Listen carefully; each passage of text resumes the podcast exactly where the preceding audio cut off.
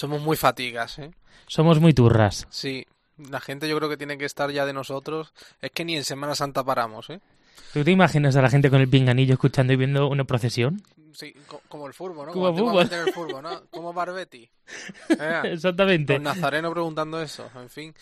Bueno, que, que de todas formas nos iremos unos, días, ¿no? Yo me voy a Granada. Ay, yo a Sevilla, a la madrugada. Eh, A Pues si yo no voy a llueve, ver ver el si no llueve. Sí, yo también, la madrugada. Solo que tú la de Granada y yo la de Sevilla, entre otras. Bueno, que antes Vámonos. de Semana Santa tenemos esto, así que vamos ¿Y al la lío. semana que viene?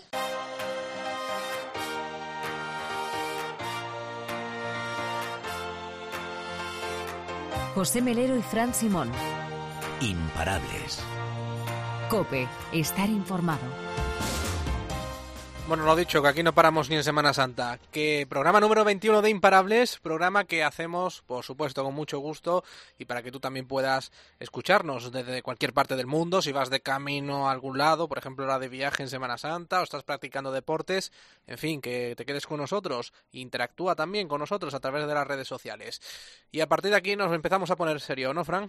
Pues sí, lo vamos a hacer porque vamos a hablar de desaparecidos. Vamos a conocer cómo viven y cómo sufren esas familias que tienen, pues bueno, un familiar que no aparece. ¿Qué les parece si escuchamos a dos personas? pero problemas de salud graves así, de Alzheimer y, y demencia senil, mi marido no, no padece de eso. ¿Por Y qué? en casa los típicos problemas que tienen todas las familias, pero en casa no, no había, no habían problemas como para que él desapareciera voluntariamente. Eso yo lo descarto totalmente. Estuvieron hablando, dice, bueno, pues nada, después de Semana Santa empezamos otra vez a trabajar. Entonces, nada, se quedaron, quedaron en hablarse, en que bajarían un sábado hasta Gijón porque él, él vive en Gijón y entonces dice, vale, pues quedamos en eso. Si no, yo te llamo y si no, me llamas tú y tal. Y nada, se despidieron. Bueno, pues hemos escuchado a Rosa y a Pilar, que son dos mujeres que han perdido a sus eh, seres queridos.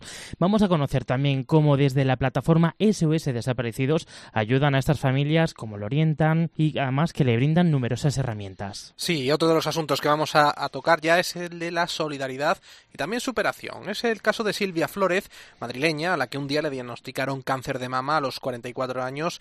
Mientras se trataba esa enfermedad, surgió una idea, la de devolver a la vida toda la generosidad que ella había recibido. La Fundación Vipeica, una organización sin ánimo de lucro que trabaja para los niños que viven en lugares de extrema pobreza, sobre todo en el norte de Kenia, y bueno, pues trabajan sobre todo para eso, que tengan una vida medianamente digna, aunque es muy complicado. Pues esto es una simple pincelada de todo lo que tenemos en el programa de hoy, así que yo no me lo perdería. Podéis interactuar con nosotros a través de nuestras redes sociales, Facebook, facebook.com barra imparablescope y en Twitter, arroba imparablescope. Nos gustaría que nos contarais las sensaciones del programa, las realidades que ofrecemos. Oye, y si tienes algún caso, háznoslo llegar. Todo lo que os interese, pues también es bienvenido aquí en Imparables. Aquí cabemos todos. Los saludos de José Melero Y de Fran Simón. y juntos somos, ya sabes, imparables. Arrancamos.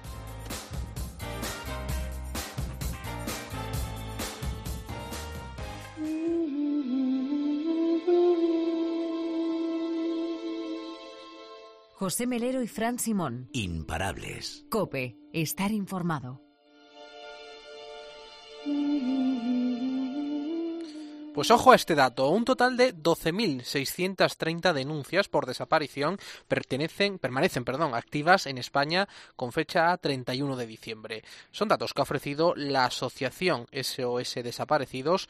En Imparables vamos a conocer algunos casos que continúan sin resolver y también vamos a conocer a través de esta asociación cómo debemos actuar en estos casos. Vamos a empezar por conocer alguna his- algunas historias. Fue el 26 de marzo de 2009 cuando se supo por última vez del paradero de Pedro Matías. Tenía 31 años. Su desaparición se produjo en un barrio de Gijón. Su madre, Rosa, ha perdido la esperanza de encontrarlo con vida. Todo empezó sobre las 12 del mediodía cuando el compañero de trabajo y amigo de Pedro Matías, George, fue a buscarle a casa para tomar una cerveza. A la una de la tarde ambos se despidieron. La llegada de Pedro Matías a su casa estaba prevista en torno a las 2 de la tarde para comer. Dada su tardanza, su madre y su abuela se empezaron a preocupar. Trataron de ponerse en contacto con él a través del móvil. Aparecía apagado. algo extraño en él, tal y como afirma Rosa. Llamé a George y le dije, Pedro Matías está contigo. Dice, no, lo dejamos a la una en la casa del mar y que marchaba para casa, iba a coger el pan y mm, marchaba ya para casa y tal. Bueno, entonces digo, Pedro Matías, le ha pasado algo. En la conversación que mantuvieron George y Pedro Matías, quedaron en verse pronto para que este último volviera a trabajar con George en el sector de la construcción. Estuvieron hablando, dice, bueno, pues nada, después de Semana Santa empezamos otra vez a trabajar. Entonces, nada, sin quedaron, quedaron en hablarse, en que bajarían un sábado hasta Gijón porque él, vive en Gijón y entonces dice, vale, pues quedamos en eso. Si no, yo te llamo y si no me llamas tú y tal. Y nada, se despidieron en las horas previas a la desaparición, Pedro Matías no experimentó ningún cambio de actitud pese al cansancio que manifestaba tras varias semanas cuidando de su madre recientemente operada y de su abuela que apuraba sus últimos días de vida como consecuencia de su delicado corazón. Cuando se produjo la desaparición, los familiares de Pedro Matías se pusieron en contacto con amigos y conocidos para iniciar la búsqueda junto a la policía y a la Guardia Civil. No había ni rastro del hijo de Rosa. Se trasladaron a la zona del mar. Se llamó a los hospitales como si se lo hubiera tragado la tierra. Rosa asegura desconocer las causas, apunta que no tenía ningún problema con nadie. Mira, era un chaval mm, limpio, no le gustaba las, ni andar con comentarios, no le gustaba los chismorreos, no le gustaba nada, un chaval que lo veía limpio. Estaba federado, jugaba al fútbol sala, no tenía problemas de nada, ni de dinero, ni de drogas, ni de nada, nada. Pese a que no se han obtenido pruebas concluyentes, Rosa sospecha que el vecino de arriba tiene algo que ver con la desaparición de Pedro Matías. Le tenía, dice, muchísima envidia. De hecho, después de lo ocurrido, amenazó a la familia de muerte también. Era un acoso, un acoso contra él. Tuvimos juicios por amenazas de muerte y para más y un rey, él vive encima de mí. Yo seguía acusándolo que tenía que ver con la desaparición de mi hijo, con dos jueces en la sala con el que llevaba el caso de mi hijo más el que nos tocaba por amenazas de muerte. Esas amenazas de muerte quedaron grabadas. Durante la investigación, el otro hijo de Rosa, Jorge, se enfrentó con el vecino en varias ocasiones. Y yo seguí la conversación con ellos y se lo dije. Digo, oye, ¿no estás contento con haber acabado con Pedro Matías? Por lo menos dime dónde lo tienes enterrado para poder descansar en paz. Salió risas, risas sarcásticas de él y su madre empezó a reírse también. Me dice, bueno, a ver cómo lo demuestras. A mí se me pasó por la cabeza. Digo, mamá mía, pero si me estás dando la razón. Madre mía. Pues Rosa ha ido más allá y ha relatado cómo el vecino maltrataba también a su padre, que posteriormente se suicidó. Cuando su padre denunció a su propio hijo, declaró que también estaba vinculado a la desaparición del hijo de Rosa. No tengo ninguna. Y yo sigo pensando, a mí la mente en mi corazón ¿qué es esto? Porque si tú no tienes nada que ver, caray, te levantas, le dices a tu abogado que me ponga una denuncia por lo que quieras, por lo penal, por lo civil, por lo que tú quieras, porque le estoy inculpando de algo tan grave como es la desaparición de, de una persona y quizás la muerte de una persona. A día de hoy, Rosa es realista y no cree que Pedro Matías esté vivo.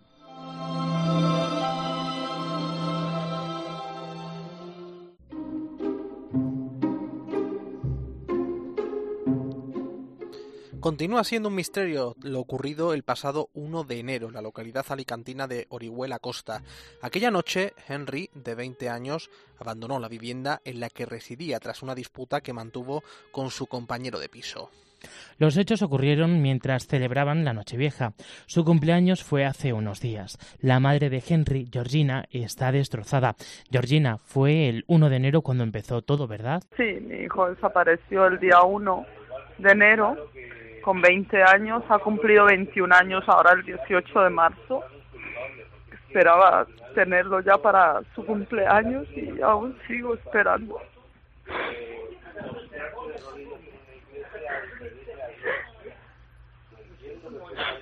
¿Y cómo fue lo que ocurrió? Mi hijo estaban celebrando la Nochevieja, estaban celebrando la Nochevieja en casa con unos amigos y y él eh, como a las dicen que el compañero de piso a las 4 de la mañana o 5 así le, le golpeó, le pegó, no se sabe el por qué y lo tiró a la calle. Entonces desde entonces no sabemos nada de él, nada de él y hasta hoy no sabemos nada, nada, nada. Solo sabemos que estaba en su casa, que es muy cerca de la mía este día día uno en amanecer día uno no el 31 porque hay una foto y un vídeo que enseñan sus amigos que la han grabado y solo me llamaba mamá mamá y desde entonces no sabemos nada ¿Cuándo ponen en conocimiento de, de las autoridades la desaparición de su hijo? El día uno estoy todo el día esperándolo porque había dicho que se iba con unos amigos a, celebrar la Nochevieja en una casa en Alicante que al final no fueron y yo pensaba que pronto no habían venido, que lo llamaba, lo llamaba y, no contestaba, apagado el móvil. Entonces el día 2 yo empecé a, llamar a Guardia Civil de Alicante, hospitales y me dije, me decían que no, que no estaba. Entonces empecé a, intentar localizar a algún amigo de los que él me dijo con que iba a ir y lo localicé el día 2 por, y me dijo que, que no, que él no había ido a Alicante. Y entonces ya me puse muy nerviosa, me dio el número de un amigo que de un amigo de él me dijo, llama a Diego, que Diego sí está con ellos. Y le dije, vale, y llamé al chico ese Diego y empezaron a darme vueltas diciéndome, mira Gina, es que nos íbamos a reunir hoy a las 5 de la tarde para decirte la verdad. Y digo, ¿la verdad de qué? ¿La verdad de qué? Necesito saber ya. Y salí corriendo para su casa y el compañero piso estaba ahí, pero no nos quiso abrir la puerta.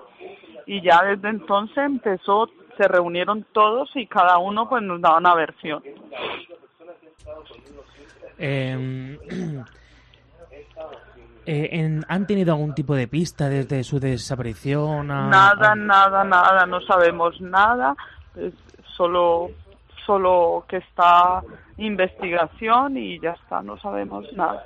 Ellos dicen que se fue, que se fue andando, mi hijo mm, nunca, nunca estaba sin avisarme un día él está del instituto, de su casa iba al instituto, del instituto a mi peluquería porque era mi traductor de inglés y francés y de ahí con su hermanita pequeña de seis años todo el tiempo y ya por la noche se volvía a su casa.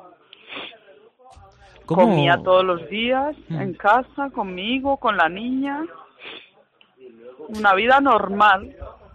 ¿Y qué sabéis de, del agresor, de la persona que...? Lo vemos por ahí, ya está. Eh, está denunciado que hay ocho chicos que denuncian que, que, o sea, que hablan, dan la versión de, de que le pegaba golpes que sonaban como petardos, pero esta persona es, eh, está...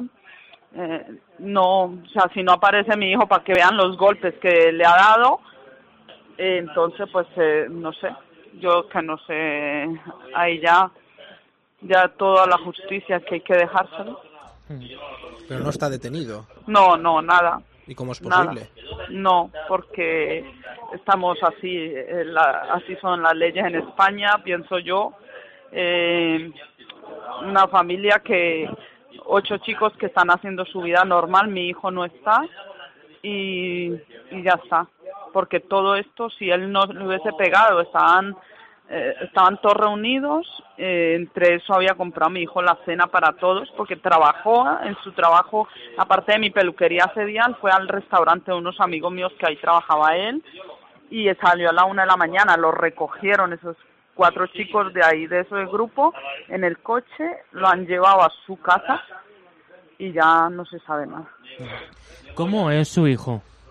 Mi hijo es un chico de 1,81 de estatura, con cabello rizado, moreno, eh, de trigueña, no es, blanco, él no es moreno de piel. Eh, tiene un tatuaje de la cara de un tigre, creo, en el antebrazo. Es muy alto, muy delgado. Eh, siempre está, mi hijo siempre está con una sonrisa, es un chico que que no es problemático, que no, nada, nunca se ha peleado, nunca... Él nunca tuvo problemas, por tanto, con nadie. nada, nada, nada, nada. De hecho, en el instituto, me, ellos se han criado en Murcia y él hizo toda mm, su primaria, luego pasó al instituto con el hermano, con Andrés, que tiene 25 años, y de hecho a él le pegaban y, y su hermano, una vez me llamaron del instituto porque su hermano le pegó a alguien defendiendo a, mi, a, a su hermano, porque él no le había pegado, lo empujaron y tal, y él no, no se defendía. y su hermano pues no permitía que le pegaran y, y sí, su hermano tiene más carácter, siempre en una familia, tanto su hermanita pequeña como su hermano mayor tienen más carácter. Henry no, Henry es noble, un corazón que vamos, que por el corazón ese tan tan tan grande que tiene fue que cayó a vivir en esa casa, desafortunadamente, porque él vivía conmigo y yo le decía le decían, ¿por qué te vas a ir allá? Porque es que este chico se quedó solo, que se le murió su amigo, amaneció muerto. En esa casa donde él vivía, amaneció muerto un, un amigo de esta persona que le pegó a mi hijo.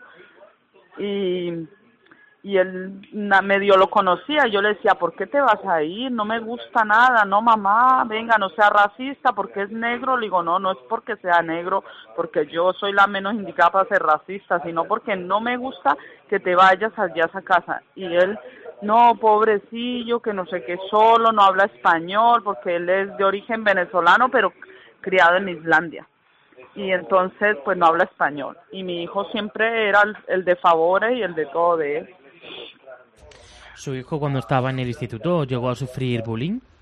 No, no, mi hijo no. Nunca en el instituto, o sea, él, él ya en Murcia estudiaba con el hermano y vino aquí a Orihuela Costa, eh, estudiaba en el Mediterráneo y con todo el mundo muy bien, tenía su novia mm, en el instituto y bien, y luego entró aquí al de Orihuela Playa y sí que me decía, mamá, ¿y cuánta persona? Pero bien, mamá, estudiando, él por su cuenta, terminando su bachiller, porque quería ir a la, a la universidad y quería sacar buena nota para pedir una beca, que quería ser guardia civil y estaba estudiándose también lo del carnet de conducir, ya le faltaba solo examinarse del práctico y bien, un chico con una vida muy vivía mucho en fantasía, pensando a ver si trabajaba mucho, siempre el verano, siempre me dijo, mamá, voy a volverme a vivir a casa, pero ojo, no voy a trabajar para poder sacar buena nota y estudiar. Le dije, perfecto. Dice, como tú no me pagas aquí en la pelo, pues me das cualquier euro, porque era muy humilde hasta para pedir, me pedía tres euros, dos euros, él no es de pedir nunca. Eh, entonces, claro, usted atribuye todo esto que ha podido ocurrir eh, a las compañías de los amigos de su hijo.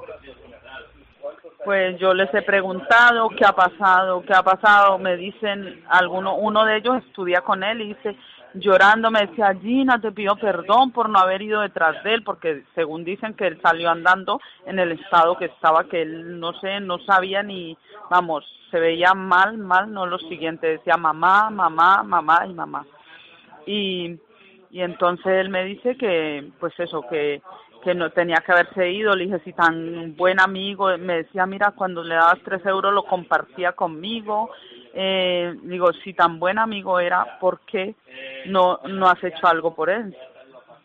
Esa es mi pregunta. ¿Y cómo, cómo te encuentras tú? Muy mal, muy mal porque mi vida ha acabado, no puedo trabajar, no puedo hacer una vida normal, intento por mi hija pequeña porque ya está con psicólogo, lo está pasando muy mal. De hecho, ahora ha empezado a medio comer porque ya como comía con él, él le daba la comida, él le, le decía, si no comes, no jugamos, no patinamos, no tal. Siempre estaba encima de él, aquí por la tarde en la peluquería, desde las dos. Entonces, intento hacer vida normal delante de ella como mm, sonreír, pero ella sabe que a veces me lo dice, mamá, sé que estás muy mal, me dice la peque, y me destroza, me destroza, y evito estar un poco, vete donde la abuela Murcia, por, abuela por parte de su padre, porque yo, vamos, evito estar un poco con ella desde entonces, porque no quiero transmitirle toda esta tristeza, todo este dolor, con mi hijo mayor, pues él no me ve a mí para que no lo vea como está y yo no lo veo para que no, no me vea como estoy. ¿Qué edad tiene O la sea, niña que- pequeña? Seis años. Ujú. Y el otro tenía 20, ¿no? Tiene 20. 25. Sí, eh, Enrique cumplió 21 y mi hijo Andrés 25. Ujú. ¿Y tú, Georgina, tienes esperanza de encontrar a tu hijo y además con vida? Sí, no pierdo la esperanza. Eh, siempre estoy desde entonces, todos los días, todos los días, hasta las 3, 4, 5 de la mañana buscándole. No hay ningún día que no salga a buscarle. Y con la esperanza de encontrármelo por algún sitio, porque alguien lo- siempre he querido salir en la televisión por si alguien mm, le está cuidando que que le y él no sabe por los golpes que recibió, no sabe quién es, pues que por lo menos mm, llamen a la Guardia Civil o nos llamen y digan aquí lo tenemos, cuidándole a alguna gente mayor que no que no se ha dado cuenta y que solo ve las noticias, por eso hago tanto hincapié en, que salga y que no se olvide de, de la- que sea noticia, porque tengo esa esperanza tengo ese presentimiento también, igual que lo tuve el día uno, que fue muy raro, un presentimiento de que algo le pasaba, tengo el presentimiento de encontrarlo vivo, de que mi hijo está vivo, siempre lo he tenido. Pues, Georgina, pues muchísimas gracias por contar el testimonio aquí al, a Imparables Cope. Que muchísima suerte y, bueno, ojalá pronto tengáis nuevas noticias y positivas de tu hijo, Enrique. Gracias.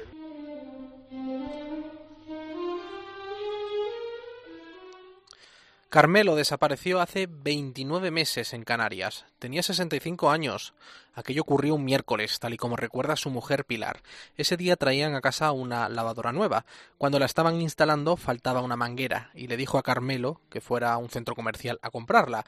Salió de casa sin móvil ni Rebeca. Una vez lo compró, se disponía a regresar a casa y a unos 800 metros una vecina le vio por última vez. Desde entonces no saben nada de él. No hay momento del día o de la tarde o de la noche que dejes de pensar qué pasó, dónde está, tiene hambre, tiene frío, dónde voy a buscarlo.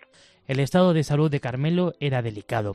Tenía problemas de visión, diabetes y una enfermedad degenerativa que afecta a sus huesos. Pilar descarta que fuera una marcha voluntaria.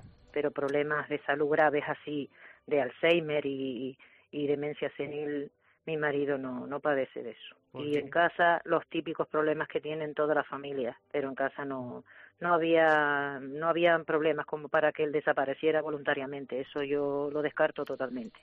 un posible secuestro, el asesinato o marcharse de casa por no querer a la familia ha pasado por la cabeza de Pilar para explicar lo ocurrido. Yo estoy segura que voluntariamente no se fue. Él adora a su hija. Yo soy su mujer y miren lo que digo, adora a su hija. En una pareja pueden haber problemas, que en este caso nosotros no los teníamos, pero las parejas nos separamos, pero él de su hija. No, no, voluntariamente digo yo rotundamente no. Que yo sepa, enemigos, Carmelo, llamadas a casa raras o, o cosas raras que yo viera en casa, nunca, jamás. El día a día de Carmelo era el propio de un señor jubilado. Una vida normal de una persona normal que tiene, pues por ejemplo, diabetes, ceguera, que de- tiene ceguera parcial y, y- esa enfermedad que le había salido hacía un año y medio antes. Caminaba muy lento, eso sí, y bueno, estaba en manos de neurólogos. Y bueno, esa era la vida de Carmelo, una vida normal y corriente de otra persona, de una persona que, que tiene problemas de salud, pero esto, esto no.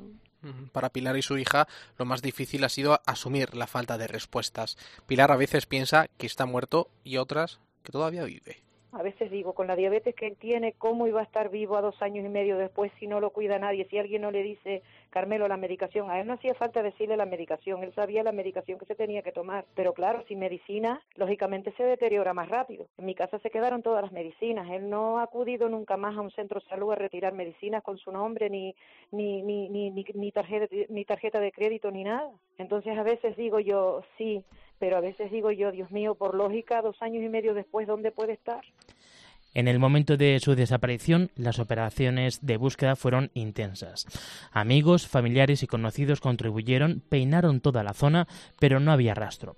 La investigación a día de hoy sigue su curso, pero sin avances sustanciales. Lo único que mantiene viva a Pilar es la esperanza y su hija de 14 años, que se sentía culpable de la marcha de su padre. No les puedo ni hablar de cómo lo hemos vivido en casa, no les puedo decir cómo mi hija lo pasó con 11 años que no sabes si tu padre te abandonó, si tu padre se tiró por un barranco, si a tu padre se lo llevaron, si a tu padre lo, lo, han asesinado. Y me ha costado mucho sacarle dentro lo que tiene porque se, se, se, se encerró, se, se, encerró en, su misma, en sí misma y sintiéndose culpable. Entonces, ¿le habré hecho yo algo a mi padre que le habrá molestado y se habrá ido? ¿No me querrá?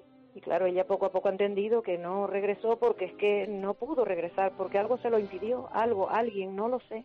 Pilar reconoce que emocionalmente van a peor con el paso del tiempo. Su mujer le echa mucho de menos. Mi mundo, mi, mi vida personal no existe, porque no está él, porque ya yo no le puedo contar mis cosas del día y día. Tantos proyectos que teníamos que no pudimos llegar a cumplir, todavía están sin hacer, porque no está. Cuando tuviera la niña un poquito más de edad, pues viajar para que conociera, pues por ejemplo, Disneyland, París, por ejemplo, irnos a Inglaterra, esos proyectos se nos quedaron sin cumplir.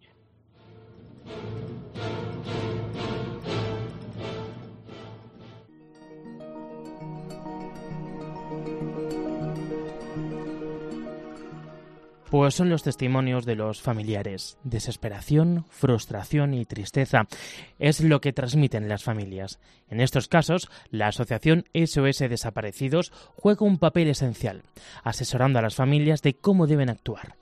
Vamos a conocer cómo les ayudan. Joaquín Mills, presidente de la asociación, muy buenas. Hola, muy buenas. Lo primero, Joaquín, ¿la asociación cómo ayuda a esas familias que han perdido a alguien? Bueno, son un abanico de acciones. Lo primero es eh, ayudar a la familia inmediatamente en los primeros momentos, como es la, difusión de la alerta, algo importantísimo para que, eh, sea cual sea el escenario, todo el mundo pueda darnos alguna pista o alguna información que podamos pasarla a los cuerpos de seguridad. Eh, seguidamente, ayudar a la familia en esos momentos primeros en cuanto a aconsejarles qué tienen que hacer, eh, confiar en los cuerpos de seguridad del Estado, eh, solicitar que se haga una búsqueda, según el caso que sea, de la persona que ha desaparecido. A medida que va avanzando, intentar pues que medios de prensa se hagan eco de la, de la desaparición. Eh, posteriormente ya, pues la parte de nuestra área psicológica o el área jurídica o el área criminológica o incluso el área social que podamos ayudar a la familia. Eh, también eh, las unidades K9, que, las unidades caninas que tienen convenios con nosotros, eh, facilitar que puedan unirse a las búsquedas. Y, ya también, posterior, algo muy importante, como es el convenio que tenemos con, con la Asociación Profesional de Detectives, eh, que bueno, pues es una herramienta más, no como, como una investigación aparte, sino como, como colaboración, eh, como así marca la ley de seguridad, eh, colaboración con los cuerpos de seguridad del Estado, ¿no?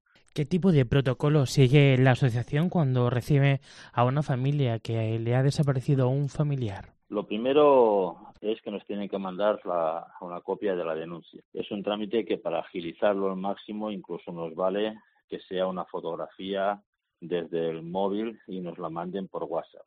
Cuando se trata de un menor, eh, necesitamos entonces la autorización de, de los padres o de quien ejerza de tutor.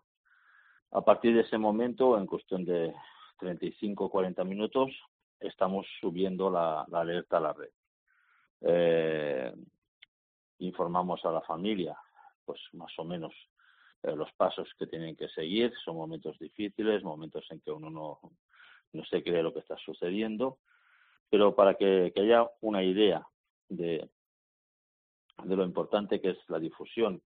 Esos desaparecidos es la asociación más fuerte a nivel europeo en difusión de alertas. El año pasado el alcance que tuvimos de nuestras difusiones superó los 90 millones. Más de 4.000 familias atendidas y, más de 50.000 llamadas recibidas. Eso, bueno, eh, nos coloca en un sitio que, que es consecuencia del trabajo, de la seriedad, de la credibilidad y sobre todo de, una etiqueta que nos define eh, y es que nosotros somos presupuesto cero, es decir, no aceptamos dinero de nadie, ni de familias, ni, ni de entidades, ni, ni del gobierno, ni subvenciones. Eh, no es que no las pidamos, es que no aceptamos. Eh, alrededor de cuántas denuncias por desaparición hay en el año, cuánto se resuelve, ¿tenemos algún dato? Eh, sí, o sea, ahora mismo en España eh, las denuncias que siguen activas son 12.630 al, al 31 de diciembre de, del pasado año.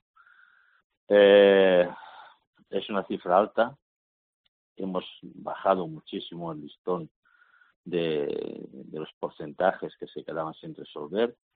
Eh, cada día se está trabajando con más medios y mejor por supuesto, faltan muchísimos medios, tanto materiales como humanos, para nuestros cuerpos de seguridad, pero eh, pienso que estamos en una línea eh, muy muy buena, ¿no? Eh, podemos hablar al año aproximadamente de unas 30.000 denuncias, de las cuales eh, van a quedar sin resolver aproximadamente entre 600 y 700 y que bueno pues se van a sumar a estas 12.000 que, que es bueno, eh, hay que que a veces es difícil pero hay que tener paciencia dejar trabajar a los cuerpos de seguridad y, y, y bajar esas cifras eh, ¿Se sabe los motivos de, de, las, de las desapariciones? ¿Hay alguna causa por la que la gente, eh, bueno, pues cuando una vez que han sido encontrados, pues han dicho, pues me he ido o he desaparecido por esto? Ahora, con la nueva nuevo protocolo que ha sacado el Ministerio Interior, los, los, las desapariciones son perdón, voluntarias, involuntarias o forzosas, ¿no? Eh, ¿Eso qué quiere decir? Que eh, los motivos de una desaparición es un, es un abanico amplísimo. Desde la persona que es una, una desaparición voluntaria, porque bueno pues, se ha peleado, como adolescentes que se han peleado con sus padres, personas que ante una situación económica, una situación laboral, una situación familiar, eh, por lo que sea, deciden desaparecer, pero bueno, es una desaparición voluntaria, son mayores de edad y tienen derecho a ello. No suelen alargarse porque hoy en día cualquier persona necesita utilizar el carnet de identidad, de conducir, el pasaporte, la castilla eh, médica. Es decir, eh, en el momento en que se utilice cualquiera de nuestros documentos, inmediatamente salta el aviso y, sabes que esta persona dónde está, ¿no? Por lo tanto, pasar desaparecido como sucedía años anteriores, durante años, ¿no? Y aparecer a los 15 años, hoy en día es muy, muy, muy, muy, muy complicado. Entonces, eh, son desapariciones que eh, de corto plazo. Luego tienes las desapariciones involuntarias, donde eh, son personas desde personas con problemas eh, mentales, con problemas de, Alzheimer, depresiones, eh, cualquier situación que la persona ha desaparecido, pero no es no es por su voluntad. Eh, en este en este campo, desgraciadamente, muchísimas desapariciones eh, terminan encontrándose la persona fallecida. Y luego tenemos las forzosas, ¿no? que son pues las que obedecen a un acto criminal, a sustracciones parentales, retenciones, manipulaciones.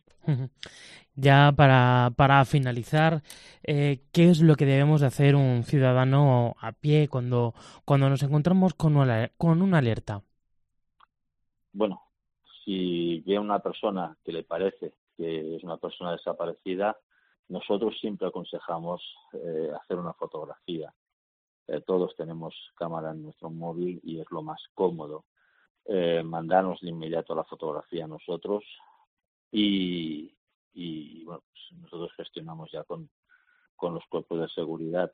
Si no hay posibilidad de hacer una foto llamarnos dándonos el máximo de, información sobre la persona que ha desaparecido. Y también, por supuesto, pues difundir eh, la imagen. Si la recibe desde, las redes sociales o la recibe en grupos de WhatsApp que tenemos o por correos electrónicos eh, o por información incluso de algún medio de prensa, pues difundir la noticia. ¿no? Eso es lo más. Eh, al igual que eso en la parte de alertas y cualquier persona que un familiar suyo eh, rompa su, su, su, monotonía, su costumbre, eh, no hay que esperar. Las primeras horas son fundamentales. No hay que esperar ni 48, ni 24, ni 12, ni 6 horas. Eh, da igual si la persona se retrasa, cuanto antes se acuda a comisaría o a comandancia o a las policías autonómicas a poner la denuncia mucho mejor.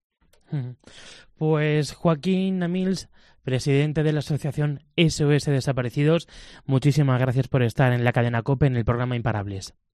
Gracias, gracias a vosotros por este espacio.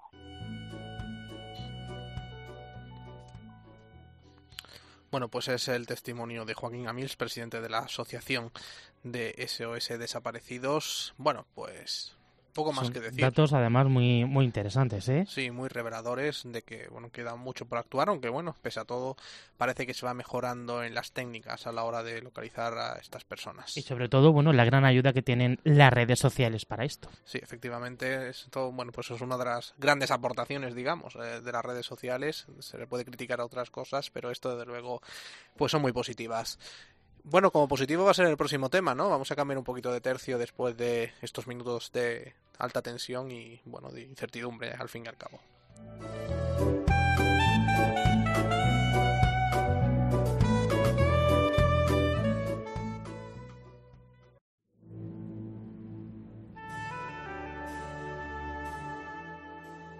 José Melero y Fran Simón. Imparables. Cope, estar informado.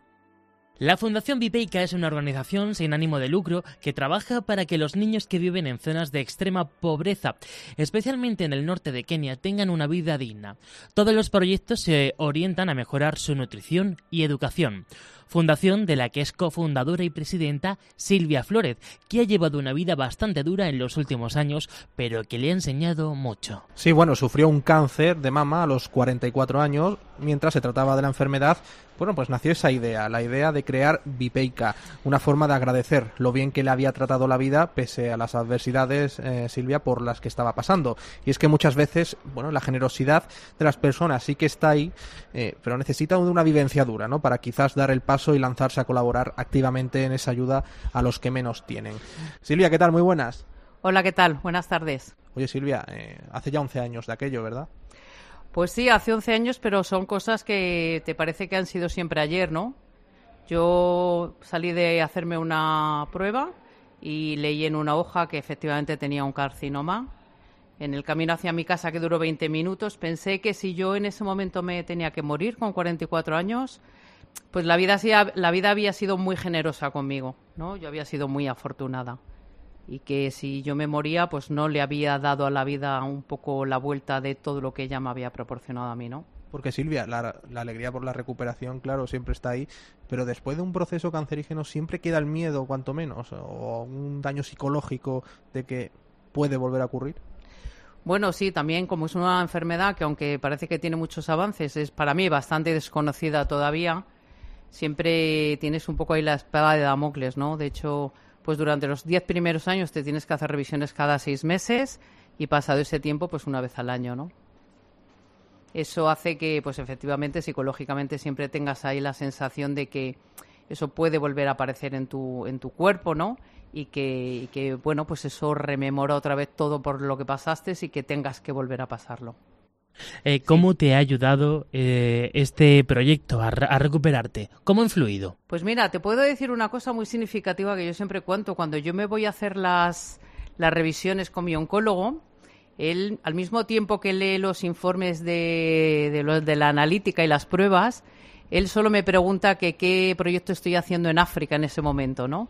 Porque posiblemente él, que es muy inteligente, sepa que eh, aparte de la medicina que cura, pues la parte de las emociones las curan este tipo de cosas, ¿no? Como el proyecto que yo, que yo monté, la fundación que monté.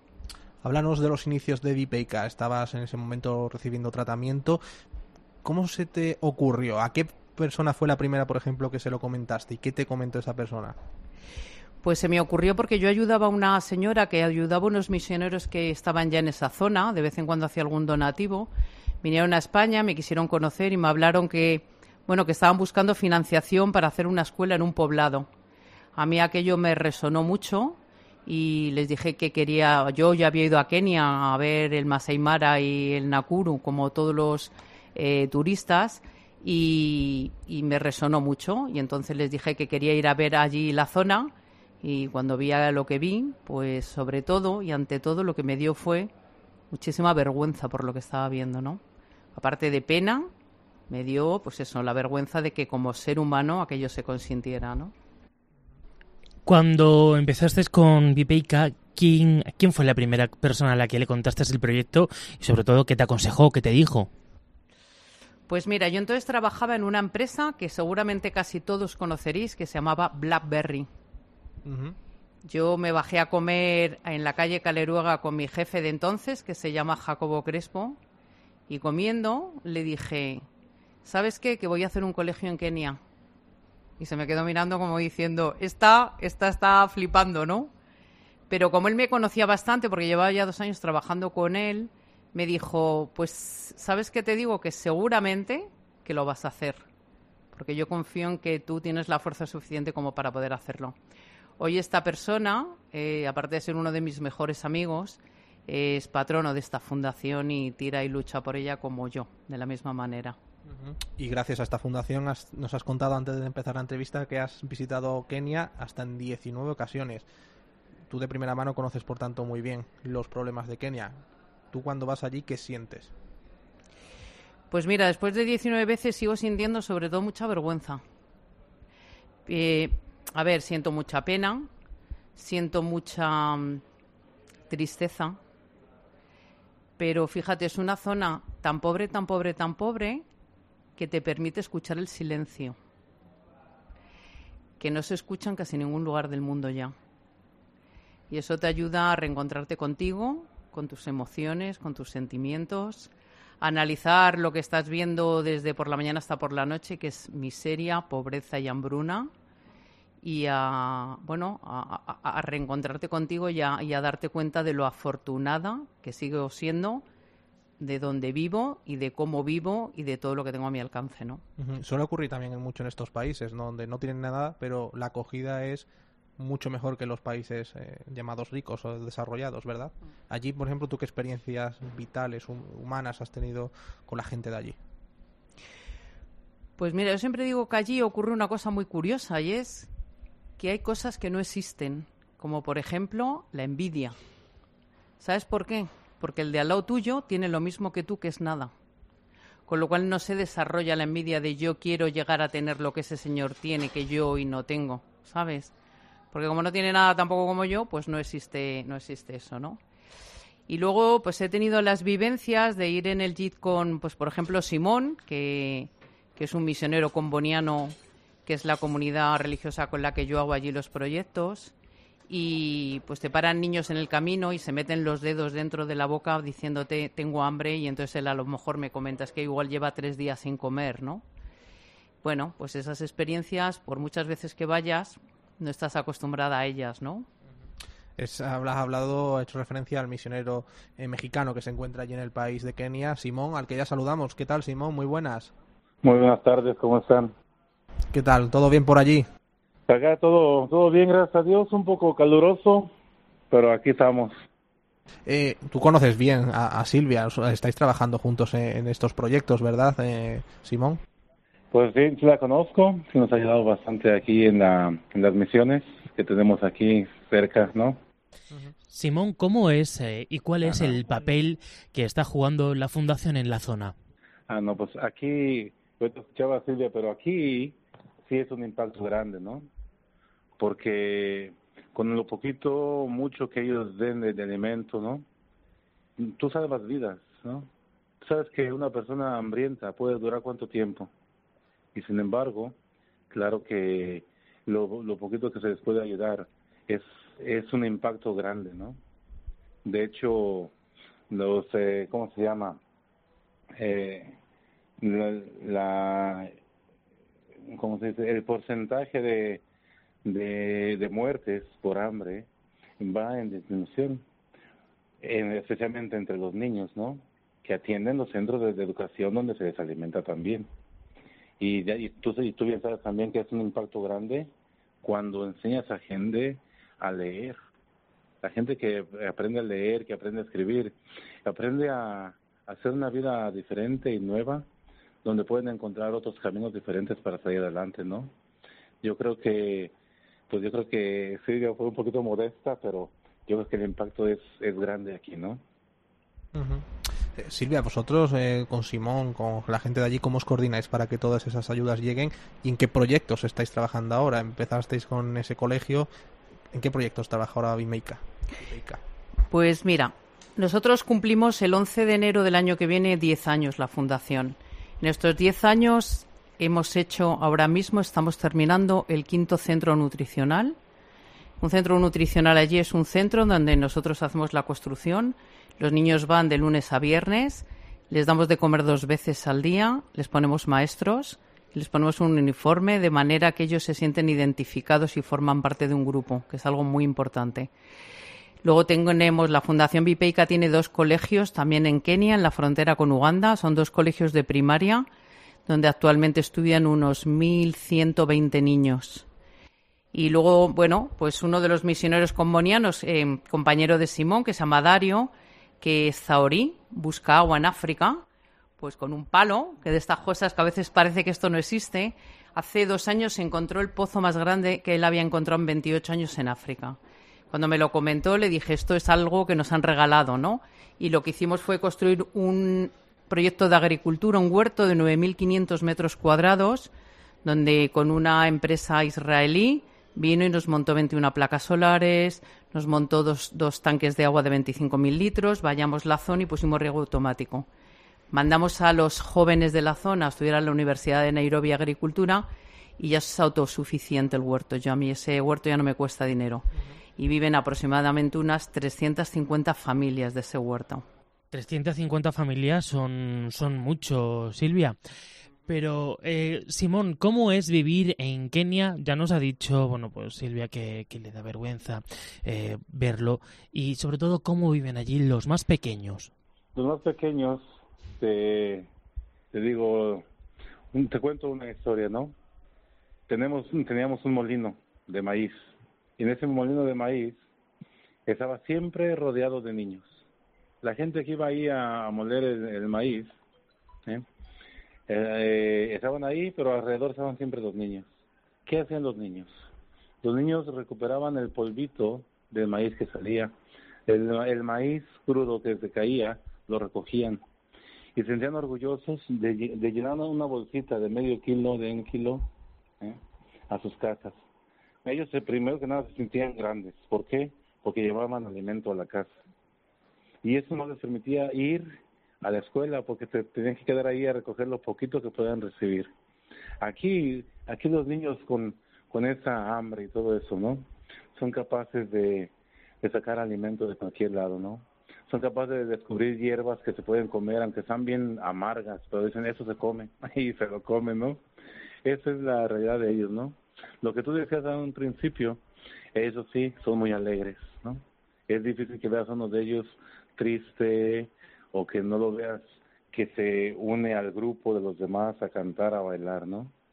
Esa es una situación más o menos, un relato de un niño por aquí. ¿Y tú, Silvia, qué experiencia, qué anécdota mm, recordarás siempre de ese país, de Kenia, una vivencia, un momento, una fotografía que dice esto no se me olvida? Pues mira, yo la primera vez que fui a la zona de Turcana, que es donde hacemos los proyectos de nutrición, que es la zona de mayor hambruna del mundo, de hecho, la mitad justo de los niños no llega a los cinco años, se muere de hambre o de sed, ¿vale? Recuerdo que me llevaron a ver el lago Turcana, que es un lago muy bonito, es creo que el cuarto más grande del mundo. Y un misionero que me llevó me dijo, recuerda siempre donde estés en cualquier parte del mundo que el sol que tú estás viendo salir aquí sale igual por mucha distancia que haya. Cada vez que veas el sol saliendo, acuérdate de este lugar.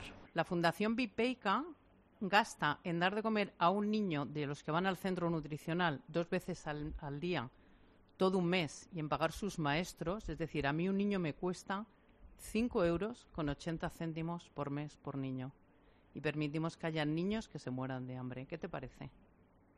Pues Una muy, vergüenza. muy duro, muy duro lo que, me, lo que nos cuenta Silvia.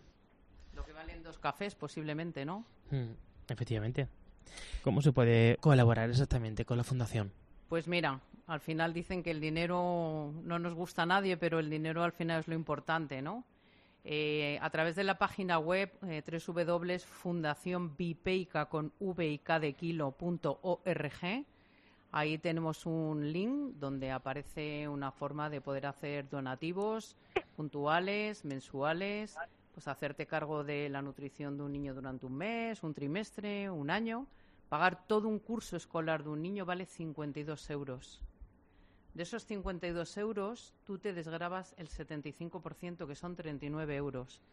Quiere decir que a ti pagar el curso escolar de un niño con la alimentación, el uniforme, el material escolar y la reparación de desde el centro cuesta 13 euros al año. Ahora dime que tú no puedes ayudar a un niño a que no se muera de hambre, ¿no?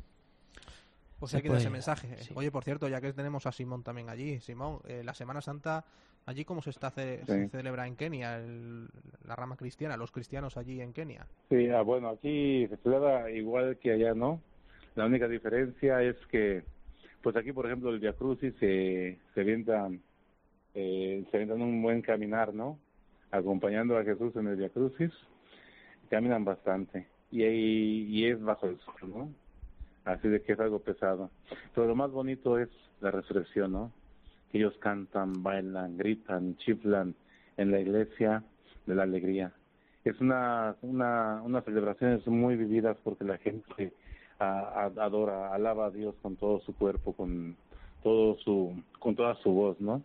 Es algo muy bonito que espero que algún día tengan la oportunidad de ver, este, o de estar aquí presentes, ¿no? Se sienten en el corazón las oraciones, las eucaristías aquí se sienten. Se ponen el, el pellejo de gallina, decimos en México, ¿no? Bueno, pues más o menos así, ¿no? Se celebra por acá. Pues Simón, que es eh, misionero mexicano que está en eh, Kenia. Simón, muchísimas gracias por estar con nosotros aquí en la cadena COPE. No, gracias a ustedes por, por contarme. Y Silvia, muchísimas gracias también por estar aquí con nosotros en Imparables Cope. Muchísimas gracias a vosotros por darnos voz y hacer poder llegar a la gente como bueno explicar a la gente cómo viven algunas personas en el mundo, ¿no? Muchísimas gracias.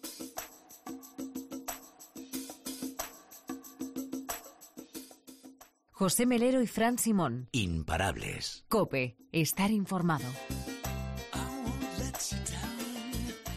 ¿Qué te parece si nos montamos en la máquina del tiempo? Sí, ya veo, en Freedom. Nos vamos hasta el año 1990. Yo tenía dos añitos. ¿Y tú? Tres. Ole, te lo has pensado, ¿eh? Tenía ¿Sabes que en qué año naciste, Frank? 87. Ah.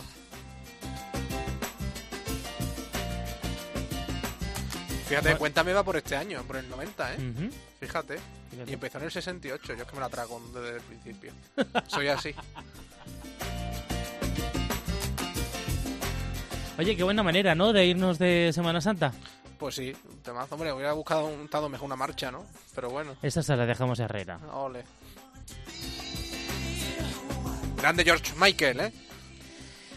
Muy, muy grande que nos ha dejado hace unos añitos.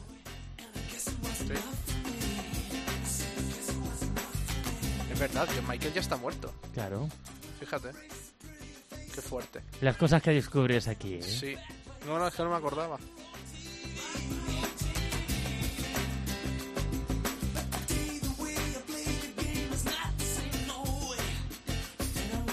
Fíjate que me da cosa ahora interrumpir esta canción para Bueno, es que también es otro grande, Federico García Lorca, vamos a utilizar una de, de, sus frases, ¿no? Pone énfasis en la idea de no recrearnos en los pensamientos que nos alejen del bienestar. Decía, desechad tristezas, tristezas y melancolías. La vida es amable, tiene pocos días y tan solo ahora la hemos de gozar. ¿Cuánta verdad?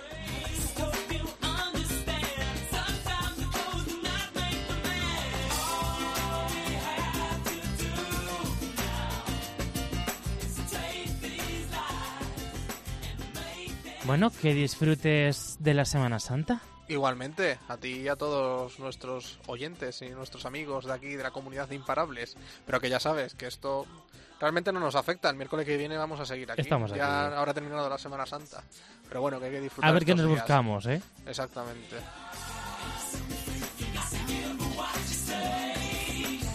Que mientras tanto, lo dicho, que disfrutemos todos de la Semana Santa, que aquí nos tenéis para lo que gustéis y hay que comentar, por supuesto, esa posibilidad de comentar en nuestro programa a través de las redes sociales, ¿no, Frank? A través de Facebook, facebook.com barra imparablescope y a través de Twitter, arroba imparablescope. Ya sabéis, juntos somos imparables, aquí nos tenéis para lo que queráis. Vuestros amigos José Melero y Fran Simón. Un abrazo.